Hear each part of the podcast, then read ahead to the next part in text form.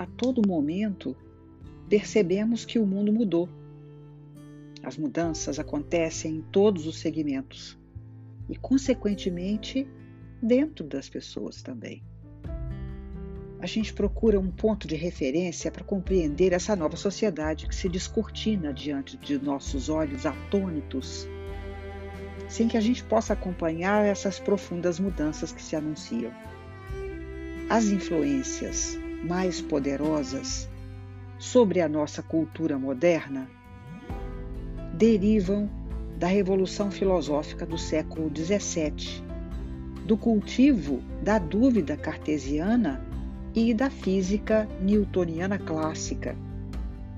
Essas visões nos arrancaram de um contexto medieval, inaugurando uma cultura centrada no eu, necessária, porém não destituída de consequências. A física clássica nos trouxe um cosmo cheio de sentido e inteligência. As coisas se moviam porque obedeciam a leis fixas e determinadas. E assim tem sido.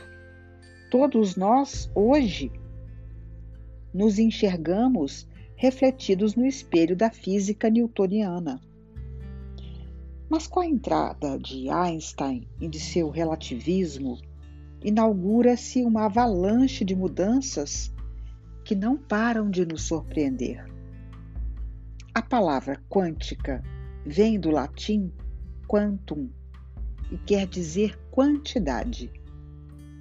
A descoberta de que as ondas eletromagnéticas podem ser explicadas como uma emissão de pacotes de energia, que a gente chama de quanta, levou a ciência a compreender o comportamento dos sistemas em escala atômica ou molecular.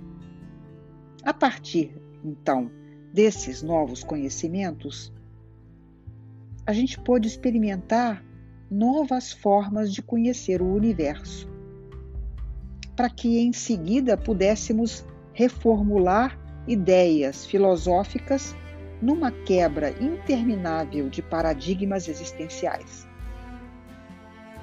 Bom, eu estou contando isso tudo para chegar no dia a dia nosso, atual.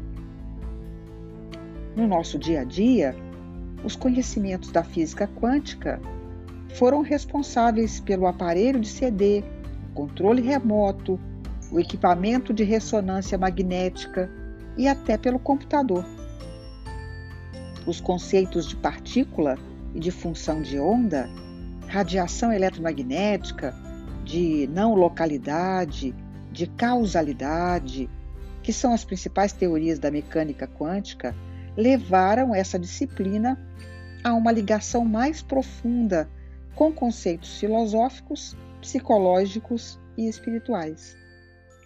Bom, eu estou aqui então mostrando de que maneira eu absorvi esses conceitos e como sou calcada nas teorias da consciência, crio uma nova abordagem técnica de cura quântica. Essa técnica que eu criei é capaz de desenvolver uma visão transcendental que pode aproximar a ciência da espiritualidade e eu quero deixar claro que a espiritualidade não é religiosidade, porque o mundo está em mudanças. Eu sou Carmen Farage, psicóloga, psicanalista, terapeuta de vidas passadas, apometria clínica, mestra de Reiki Usui tibetano, fundadora do Instituto Lumine e criadora da terapia Lumine é um prazer falar com vocês e até o próximo episódio.